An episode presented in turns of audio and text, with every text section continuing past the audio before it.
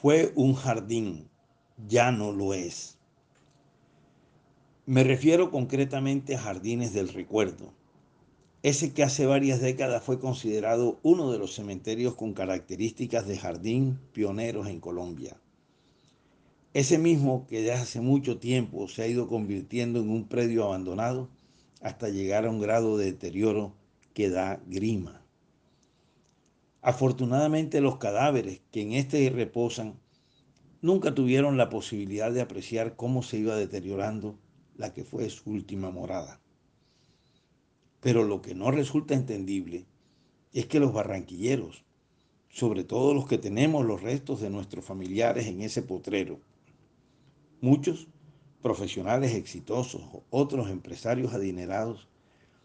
no hayamos diseñado, propuesto y logrado una solución para transformar de manera positiva ese enorme y costosísimo predio en beneficio de su área de influencia y simultáneamente trasladar a nuestros familiares fallecidos a un sitio acorde con la memoria que ellos se merecen. Necesariamente deben existir opciones legales y económicamente viables para lograr el cometido que aquí sugiero. Lo que se requiere es diseñarlas e irlas puliendo para lograr un gran proyecto que cumpla con un doble propósito, el urbanístico y el de honrar la memoria de todos aquellos que fueron allí sepultados. No creo que eso sea un imposible y que ese potrero lleno de maleza,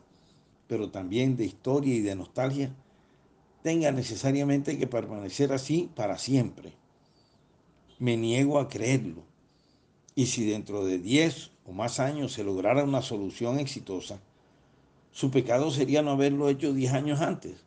o sea, ahora.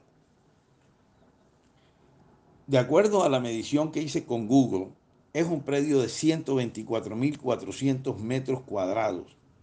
más de 12 hectáreas en un sector súper valorizado,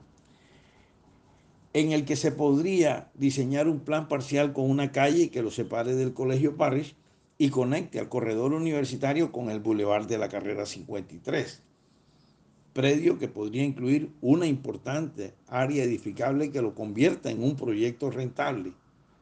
con un parque verde sin juegos ni canchas que le está haciendo falta a esa zona, con una edificación de diseño icónico en el que se depositen los restos de quienes hoy permanecen en esas descuidadas tumbas y con un recinto plurireligioso en el que sus deudos podamos sentirnos cerca de ellos y recordarlos.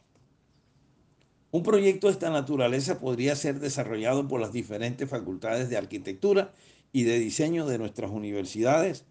en consonancia con facultades de otras profesiones, como ingeniería, derecho y economía, para que lo enriquezcan y lo hagan viable. Sería este un ejercicio sobre una solución que requiere con urgencia Barranquilla y Puerto Colombia, que nos interesaría conocer a todos los que siempre estamos soñando con una mejor ciudad que somos muchísimos, una ocasión además para mostrar las potencialidades de nuestras facultades y de sus estudiantes. Y quizás desde el cielo o desde un estadio que los mortales desconocemos, aquellos que se nos adelantaron en el viaje de la vida se lo agradecerán desde el más allá. Pero bajando nuevamente a este plano terrenal, lo que pretendo con esta propuesta es que nos pellizquemos y que lo que hoy es un problema de higiene y de salubridad, porque lo que contiene ese predio no son rosas ni claveles, sino restos humanos. Procuremos transformarlo una solución que nos llene de orgullo y que se convierta en un atractivo más de esta ciudad que hoy se encuentra en plena evolución.